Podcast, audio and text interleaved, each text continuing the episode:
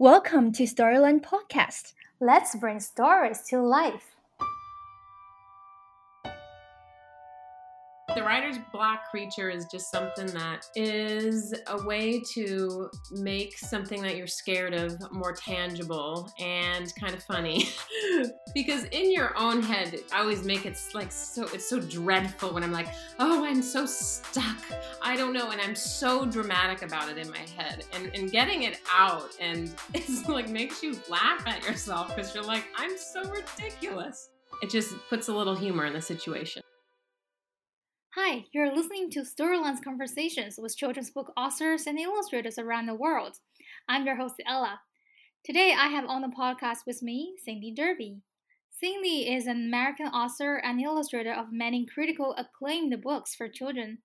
In 2021, she received the Caldecott Honor for her art in Outside In by Deborah Underwood.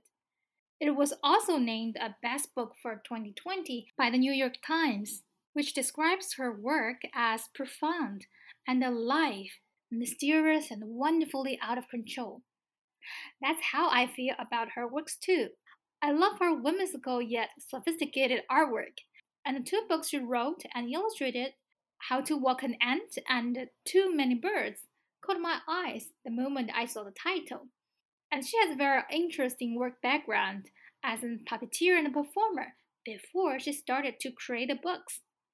So without further ado, now let's welcome Cindy Derby.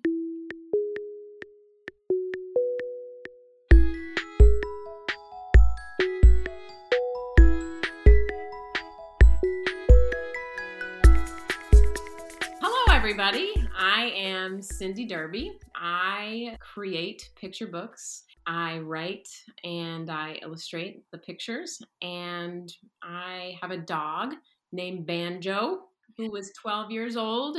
I live in San Francisco. I live near the Golden, uh, Golden Gate Park, and I love to go on bike rides and walk in the park and roller skate. So, yeah, that's a little bit about me. you like to do a lot of things. And actually, I also learned that before you were an author and illustrator, you actually have also a very diverse work background. Yeah. I'd like to tell the audience a little bit more about that. Sure. So uh, when I was younger, when I was in, in high school, I started to perform in plays. And so I did theater for a very long time. And I went to school for it. I went to college for theater. And then I ended up going to Scotland and to get my master's in theater because I just wanted to keep doing it, keep learning everything I possibly could about theater. And during that time, I had started to paint uh, in my in my bedroom uh, on giant canvases that could barely fit inside my room. and so I started painting a lot and passionately, and I would paint like all hours of the night and I got very much into it. And while I was in Scotland, I started to see some puppetry shows while I was there.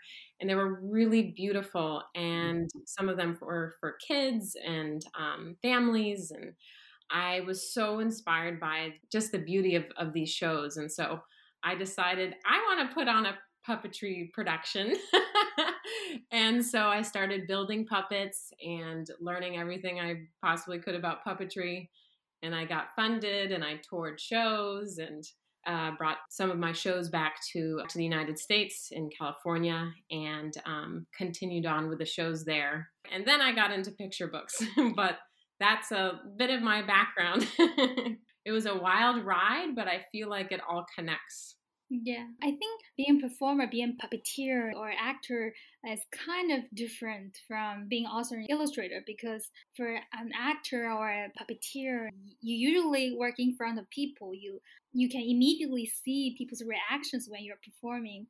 But as an author and illustrator, usually you you stay alone to think and to create. So these kind of status, two status, is very different. How do you feel about that?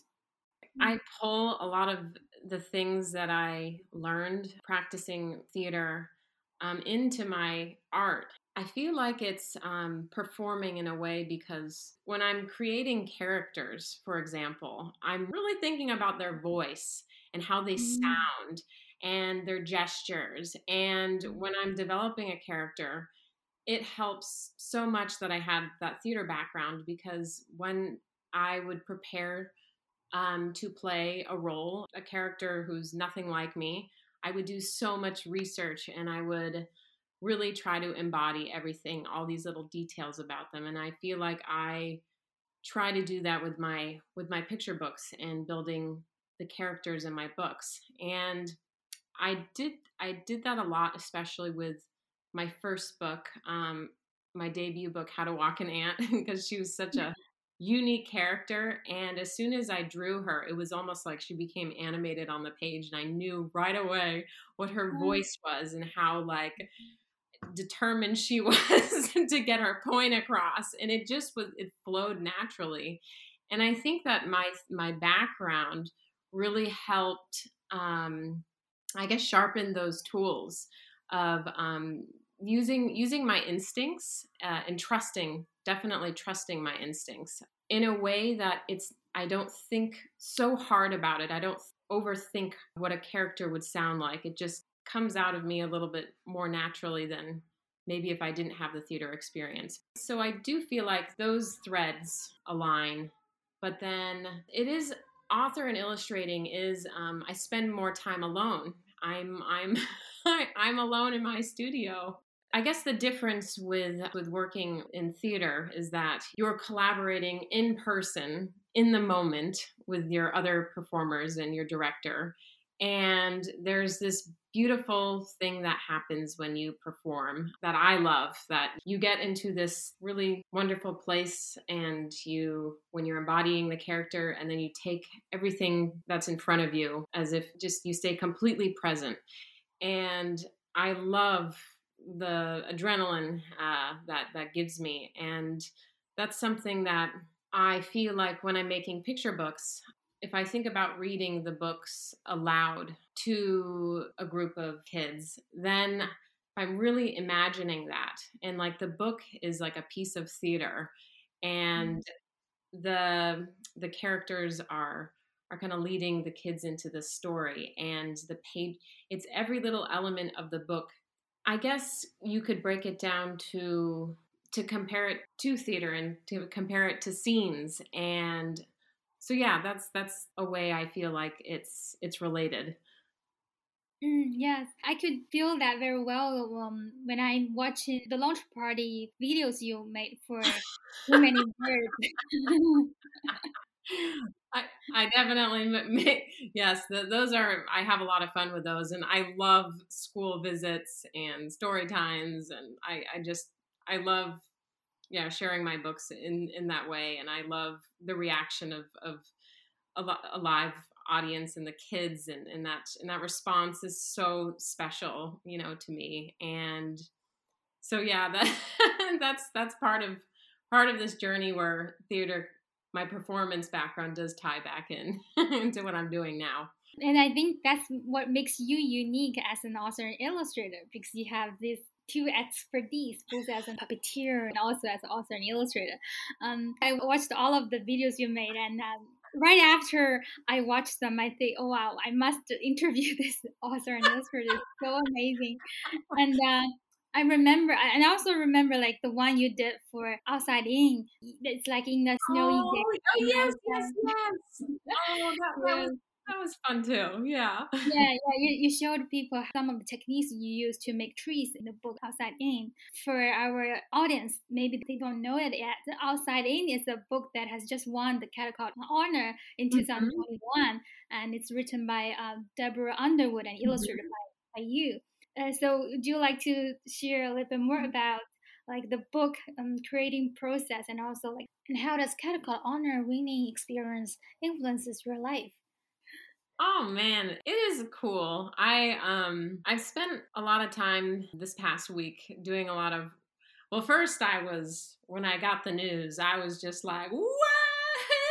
I was joyfully calling all my friends and family and just like, oh, it was so great to talk to them. I was like my my heart was beating so fast, and I was just like. I, I couldn't even sleep, and it was just a very exciting feeling. And now, you know, I'm in a I'm in a calmer state now, and still very excited about it. Um, I've been doing a lot of reflecting on what it is that it it means, you know, to me and because it is such it's so humbling and it's it's such uh, an incredible honor. And after i learned that i received the caldecott honor i immediately thought back to my process in making the book. And i was in uh, my older apartment uh, in san francisco um, in Cole Valley.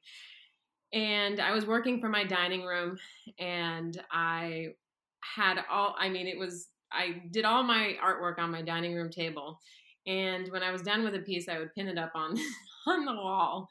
And so then I was staring at that piece like while I would go about my day doing laundry or, or, or eating dinner or something. And it was like I was living in the work for a few months. And I got into this beautiful flow when I when I made the work for that book because I discovered this really cool technique that really helped me let go. I would dip string. I would take like thread and I would dip it into a plate of watered down watercolor or ink. And I would soak it up and then I put it on top of the paper.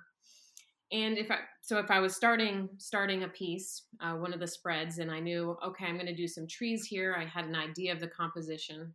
I would put the thread down, put another piece of paper on top, and then a really really heavy book on top, and um, then I would pull the string out from underneath. And then when I lifted it up, the string formation would create these really branchy, really organic shapes. And I let that lead me into the painting. I allowed whatever the shape was to allow me to get started. And so then I would go, okay, this shape, I'm going to turn this into a branch. And then I would turn, and then I worked from there. And I was able to kind of get out of my own way, um, meaning I wasn't in my head as much as I was in the moment. And mm-hmm. like how I love about what I love about theater is just being completely present and in the moment on stage. Mm-hmm. And so when I was working with my with my paper and my paints. I was completely immersed in that world and i didn't stop. I wouldn't stop to go like mm, overthink it and lean back and go oh maybe i should do this maybe i should do that. I just kept going until the piece was completed.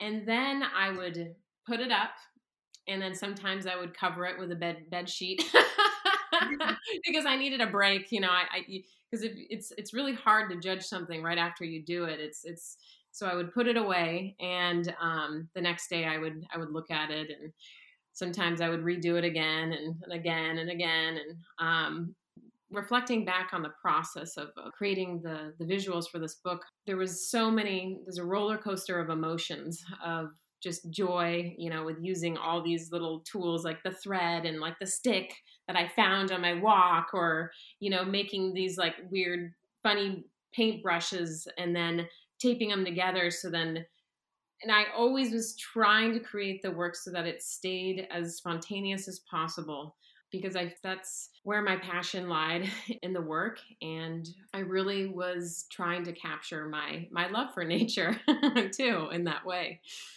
looking, reflecting back on that after receiving the honor, I I feel like it is a a nod to my process of being being messy. And that it's, that it's okay that it was kind of a it was a messy process.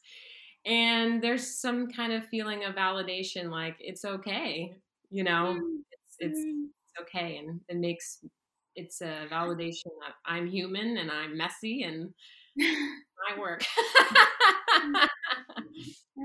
you, you know what I, I love about you and your works is that like you said in one of your interviews that you also make uh, brushes yourself because you use all kind of things to, to draw so that sometimes you make those imperfect but, but expressive lines that's how I felt. Like those lines are really unlike those very neat, beautiful mm-hmm. lines, but they are very expressive, really touching lines.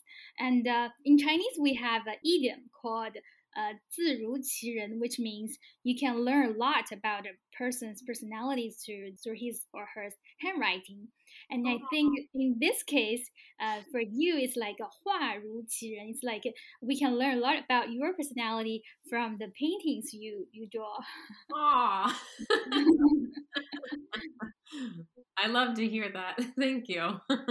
um, your, your pictures, even so you said it's messy and you're playing with it, uh, there's a lot of spontaneity there, mm-hmm. and and you also allow yourself to be human, to be so-called imperfect. Yes. And uh, was that a, a, result that you deliberately to practice yourself on allowing yourself to accept the, the imperfections, or uh, that was like your own personality that in the very beginning you you could totally go with it? I'm not sure. I I think it's maybe I I don't know. I I think it's um could be both but then I think also for this book, especially, I knew that it was very important. I knew in my, my heart that it was important that I stay present and not get caught up in how it's supposed to look and what all my expectations were.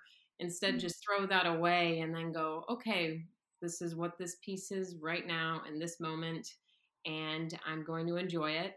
And I think through that, uh, maybe my personality was able to come out more because I was I was enjoying it and I was um, inspired, and so so maybe it, it it works together. But I'm mm-hmm. yeah. I knew you loved drawing when you were a kid, and you also love making little things, even using like shoe boxes. So you you are a very creative person. As a kid, I think was that influence by the family, or did your parents encourage you to to create things? Uh, I grew up with a very creative family, although no one in the family had a creative profession. However, my mom, she always had such incredible projects uh, that she did with us and she was amazing at like decorations and like when we had halloween costumes when we were little she would go all out like if i was a, a like a bunch of grapes she blew up all these purple balloons and made my head the stem. And you know every year she did elaborate costumes. And so she inspired me because she just would get an idea and then she'd just go for it. And she would be so creative because we also had a lot of stuff in our house. Like you know um it was really crowded with with things that we held on to for a long time. And in a way that uh, that influenced my creativity because there's always some odd thing object or something you could use to to build to build or make something in, in the house. And that i think helped my creativity just by my parents personalities of um, they were not neat and tidy people. And they were just kind of allowed me to do whatever and i was the youngest as well so they they kind of just left left me alone and i would be busy busy building some crazy elaborate fort outside or something and um, or like a castle for my cats, or like you know, like I would, and they wouldn't care. They wouldn't say don't do it, or they just were were busy with other things. And my dad is extremely, extremely sensitive. Um, and he's very attuned to people's uh, feelings and he's very very empathetic.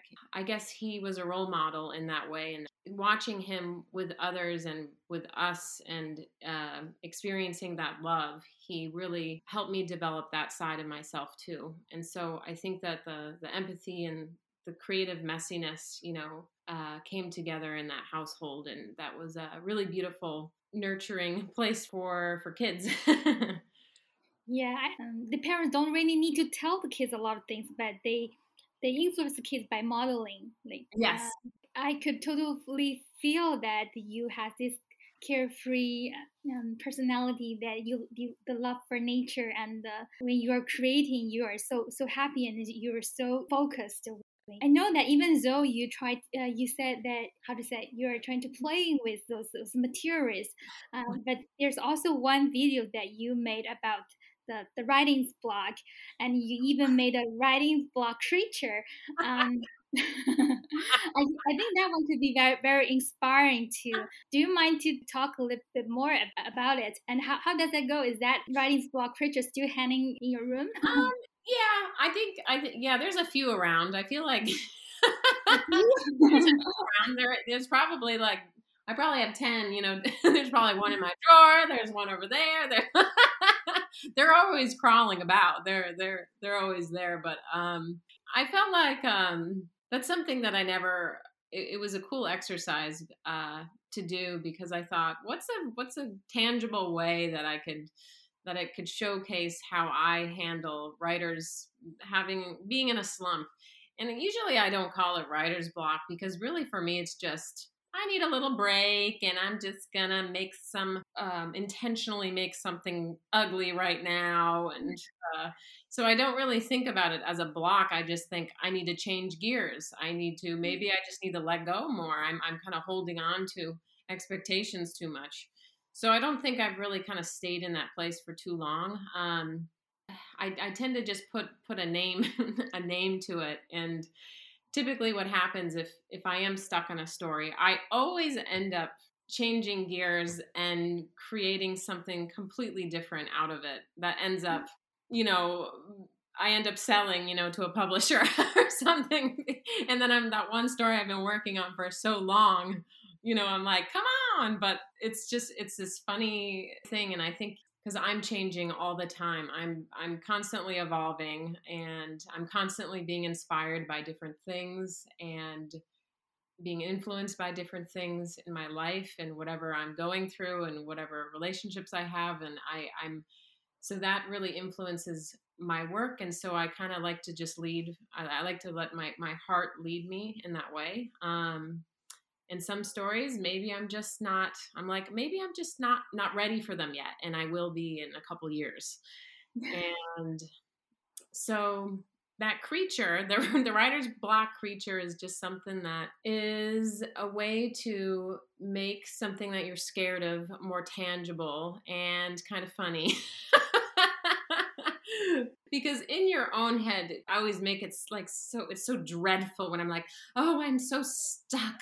I don't know and i'm so dramatic about it in my head and and getting it out and it's like makes you laugh at yourself because you're like i'm so ridiculous.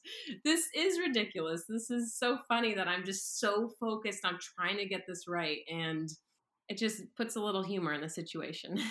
yeah, I think you really you are really humorous when you are even though when you're meeting at so-called difficult stage, like getting stuck in, in your creating. And I think the way to make uh, something you're scared of or you were bothered about tangible or visible is a very good exercise. And uh, I think that could be very inspiring to everyone, even though they're not writer or author, they, they don't write things, but there will be things that people worry about in their head.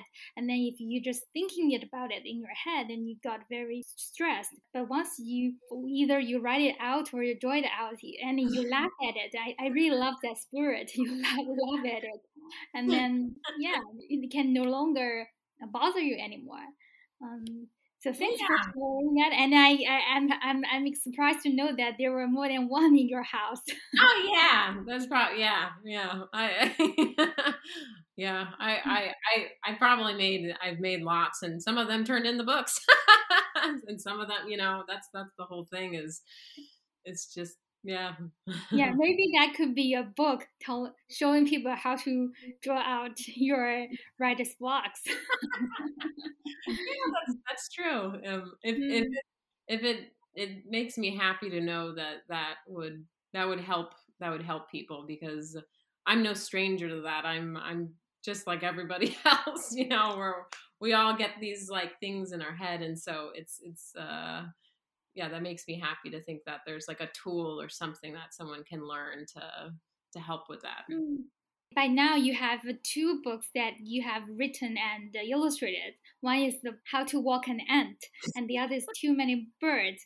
I think you're especially good at making the names of the books because right after I watched the title of these two books, I think, wow, this book is so interesting. Like how to walk an ant. Who would think to walk an ant, but it, turned into a book? Um, yeah. Is this ant walking experience related to your life? oh yeah. Every weekend, I'm just walking ants all over town. I I actually so that that book was that was so fun. I had a lot of fun with that book. I I used to be a um I ran an after school arts program. Um, I was an arts teacher for for a big big group of kids, second to fourth grade, about like 60 kids, and and um, I just I had my students for about like three years, three or four years, and I just adored them. And there was this one girl who was so obsessed with the insects on on the playground, and she had this wild hair. And um, a few years later, after after I I moved that was all in Los Angeles, and I moved up to San Francisco, and um, I was working working up here. I when I was coming up with an idea for a picture book, I thought, what would my what would my students like? What would the all the students who I just who I, I think about because they were so oh, their creativity was just out of this world. All I did was I just gave them materials, lots of materials, and then they just let I just let them go. And I thought about them and I thought, what would what, what's something that they would like? And so I thought about that that student I had and I thought, oh, what would she really like? What's a character she would relate to? And so I came up with this with this girl and I drew the picture and at first I thought, oh, she's like holding a jump rope and then the the ends of the jump rope were kind of like little there was a little ink ink blob there and I thought, oh my gosh, I'm gonna put little legs on there and a head and okay, now it's an ant. Oh my gosh, this this character's walking an ant now. And so I created the character first. And I was kind of prompted by I met with some um, with some editors in in New York, and they had they kept going, "Who is this girl?" And I'm like, I'm like, I don't know. I'm I'm I'm I'm figuring it out. She walks ants.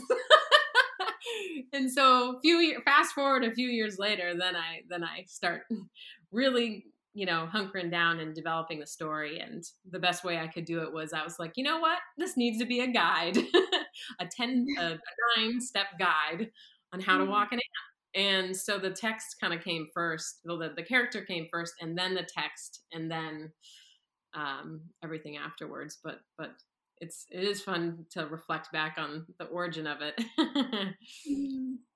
the story uh, in the How to Walk an Ant on the surface it's like uh, just a little girl working an ant, but um, inside it's actually about two uh, because there's also another girl uh, who mm-hmm. works a ladybug. It's about um, the people who are so different and then they found each other and mm-hmm. they they had this friendship uh, together and I think that might be very important for kids because sometimes they would have a little bit weird, so-called weird hobbies or habits in the eye of others. Um, that they could find the, the power and strength in when, when they're reading this book that they are they're not alone in the world. Yes. Would you think about that, that the message you were trying to convey when you're creating books, or it's just um, open to the readers? Um, you know, it's funny when I when I for How to Walk an Ant and also Too Many Birds, I didn't think about the message at all when I was making those books. I was just having fun, and I loved mm-hmm. drawing little hidden jokes, and I just I was kind of just cracking myself up. wasn't thinking about the message, but then I, as I was working through it, I would discover the message as I went along, and I go, oh, maybe this could be about this. And then I just keep going. But I never started from a place mm-hmm. of like, this is going to be about this. And this is going to be about, mm-hmm. it always started with a character and a mm-hmm. situation. It always started with a situation and then it evolved into a story. So yeah, I don't. I think that the messages just they came over many hundreds of drafts of of the story, but with each draft there was a, a new layer um, that deepened uh, that deepen the story. So, mm. and for uh, the book Too Many Birds, because I've uh, also watched the, the, the videos you made for it, and you also shared a little bit about how you, how you yeah. made that book. Um, it's also a very fascinating book, and I do recommend all the listeners to read this book.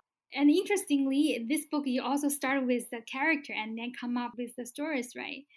Yes. So for Too Many Birds, it was um, it started with a picture of a bunch of birds on a tree, and then I put two down below, and they weren't able to fit. And then it was that picture. I thought, okay, that's what if there are too many birds in a tree? Okay. And then I started drawing a big line of birds, and I kept drawing the line and it was like pages and pages long and i started putting signs up like you got another 10 minutes in this line. You have to be this tall. And i started creating all these really absurd signs. And i thought about when i went to like amusement parks when i was little and how there was all those rules and signs. When you're in line on the way there's like rules and stuff as you go get closer and closer to the ride. And i thought about that and so then I, and then one of the days I just put a lifeguard chair, a really tall lifeguard chair, and I put this little bird in a hat. And then I, and I was, all of a sudden the voice just came out and it, was like, no this no that. And i thought oh my gosh okay i'm just gonna keep going here. This is this is really fun and really interesting too. It also fascinated me at the same time because i thought this is an interesting problem. There's you know who's this bird? Who do they think they are? like making all these rules for this tree and and what do the other birds think of that? And so I started asking myself lots of questions and um, eventually found my way of creatively solving the problem in the story. Uh, it took took many many drafts and my editor helped so much uh, at roaring brook press emily feinberg she's amazing she believed in the book right from the beginning. She believed in How to Walk an Ant right from the beginning. She's been, so I, I, I'm, I'm really um, honored to have her as an editor because any wild idea I have is never too much for her. And so I just kind of go, oh, what about this? And then what about that? And sometimes, and she's always, she's like, let's reel it back just a little bit. that's, that's going a little too far. And so, but I like it because I can just, um, throw crazy ideas out to her. Yeah, I, I, I would suggest the readers to read the book, um, and we're not going to spoil spoil all, all of it. oh yes, that's um, true. Yeah, I don't I don't want to. yes, yes. and I also learned that your your grandma actually wrote a book about the Zen environment. So yes. she's a very fascinating lady. And uh, has has that any influence on you? Because the books about the dance, did you read those books? I I did. My my grandmother has um. It's really interesting. Growing up, I didn't see her a lot. Um, I knew about her. Um, she lived in north of California, far far north. Um, I didn't get to see her often, and I knew when I was little that she had written a book and I knew a little bit about it. However, my my dad didn't speak much. He didn't speak much about her. And when I got to college, I started writing we started writing letters back and forth and I learned all about her her life and she was a puppeteer. then she got involved in um, in Zen Buddhism and she hosted Shunryu Suzuki at her house and she helped him write Zen Mind, Beginner's Mind. She helped tra- transcribe that book for him because he was like, I want to I want to write a book. And so she helped him record all of that and transcribe it. And she went with him to start the, the Tassajara Zen Center in uh, Carmel Valley. That's when she started writing her book, uh, The Zen Environment, and she went, goes under the name Marian Mountain and she talks all about her experience. I, I, felt very very connected to her and she also she was working on a last book before she died called Snails zen. I'm still trying to piece it together. Some of the drafts are with her with her husband and then i i'm trying to piece it together. So it's uh I, I, I hope to get that get that done and and so i could we could send it off to to a publisher and mm. share it with her audiences. Yes and we were looking forward to, to read that one day. um, for example, if you have a time machine that could bring you back to the year 2000, is there any advice you would like to give to a younger self? Oh, that's that's such a good question. So, I would say to embrace your imperfections, embrace your weirdness, embrace all of the emotions that you have, and to also feel like you are enough. That's what I would I would say. Mm, yeah, to feel that you're enough. That's good one. I think in daily life, a lot of times, at least the education in China, usually parents or teachers would say you're not good enough even though you, you've done something great they say you should be humble. You should still keep working on. So i think for a lot of people even when we grow up we feel that we are not doing good enough or we don't have enough. And i think the mentality of feeling enough is really important. Yeah it, it is. And and i think about when i was in middle school uh I'd fallen behind in school and I always felt so insecure about that. And I was so scared. I never raised my hand in class. I was terrified, you know, to, to speak up in class because I wasn't always following what was going on. And I, and so there was a insecurity because it was based on grades and and like your test scores and I, I was struggled with tests. I would get really nervous. And i was basing i was kind of defining my i was defining myself and who i was on that. And and whereas there's all of these other facets beautiful facets of our personalities and i that i other things that i loved. Um, and so i think it's it's so important that um, yeah as an older my older self tells my my little self like you are enough because it's so easy just to focus in on that one thing and define mm-hmm. yourself by that but it's like mm-hmm. open your eyes and there's yeah. there's so much more and all the parents should also listen about that so and then if the time machine could bring you to the future, then what would you like to learn about your future self? Mm. Like if my future self, if I were to envision my me as I don't know, 80 years old or something, like giving me advice now, I could probably hear her saying it's it's interesting. I hear her saying the same thing like you mm. are you are enough and you are beautiful just the way you are and i feel it would be a, a similar a similar mm-hmm. voice and also i would think about my i think about my grandmother too and what what she would say um mm-hmm. and she would probably say this life is just it's like we're we're a snail inching along, getting closer and closer to the moon. and yeah, I'd like to embody that. And I think we have this uh, podcast, and like many many years later, probably you could listen back and see. I know. Let's make sure we yeah, keep keep updating it on the on drives and whatever whatever's going to be in the future of, of computers. Yes. Uh, finally, I would like to know: uh, Is there uh, anything you would like to share with us about the new books that you're working on?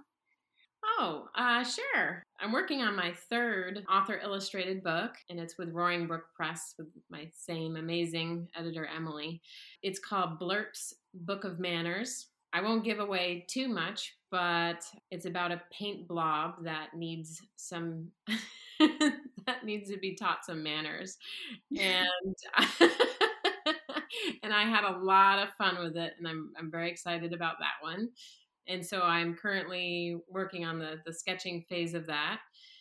And I have a book coming out that I illustrated and it's by Mary Lynn Ray and it's with Candlewick Press and it's called How to Have a Birthday. And I'm also working on a book called Joyful Joyful it's about this boy who envisions what it would be like to be different animals. I'm having so much fun with that one. It's like I'm really focusing on that one with the how the compositions of the animals uh, flow from one page to the next. And so, so yes, that one. I'm really looking forward to those books. Thank you.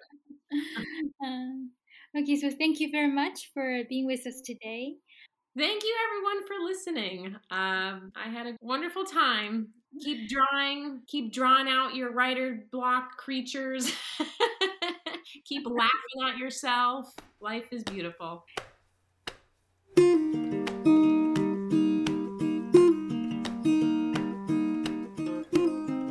That was my conversation with Cindy.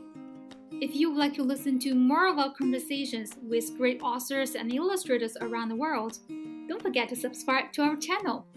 And if you would like to know what's going on in Storyland, check out our website in the show notes. And I see you next time. Bye.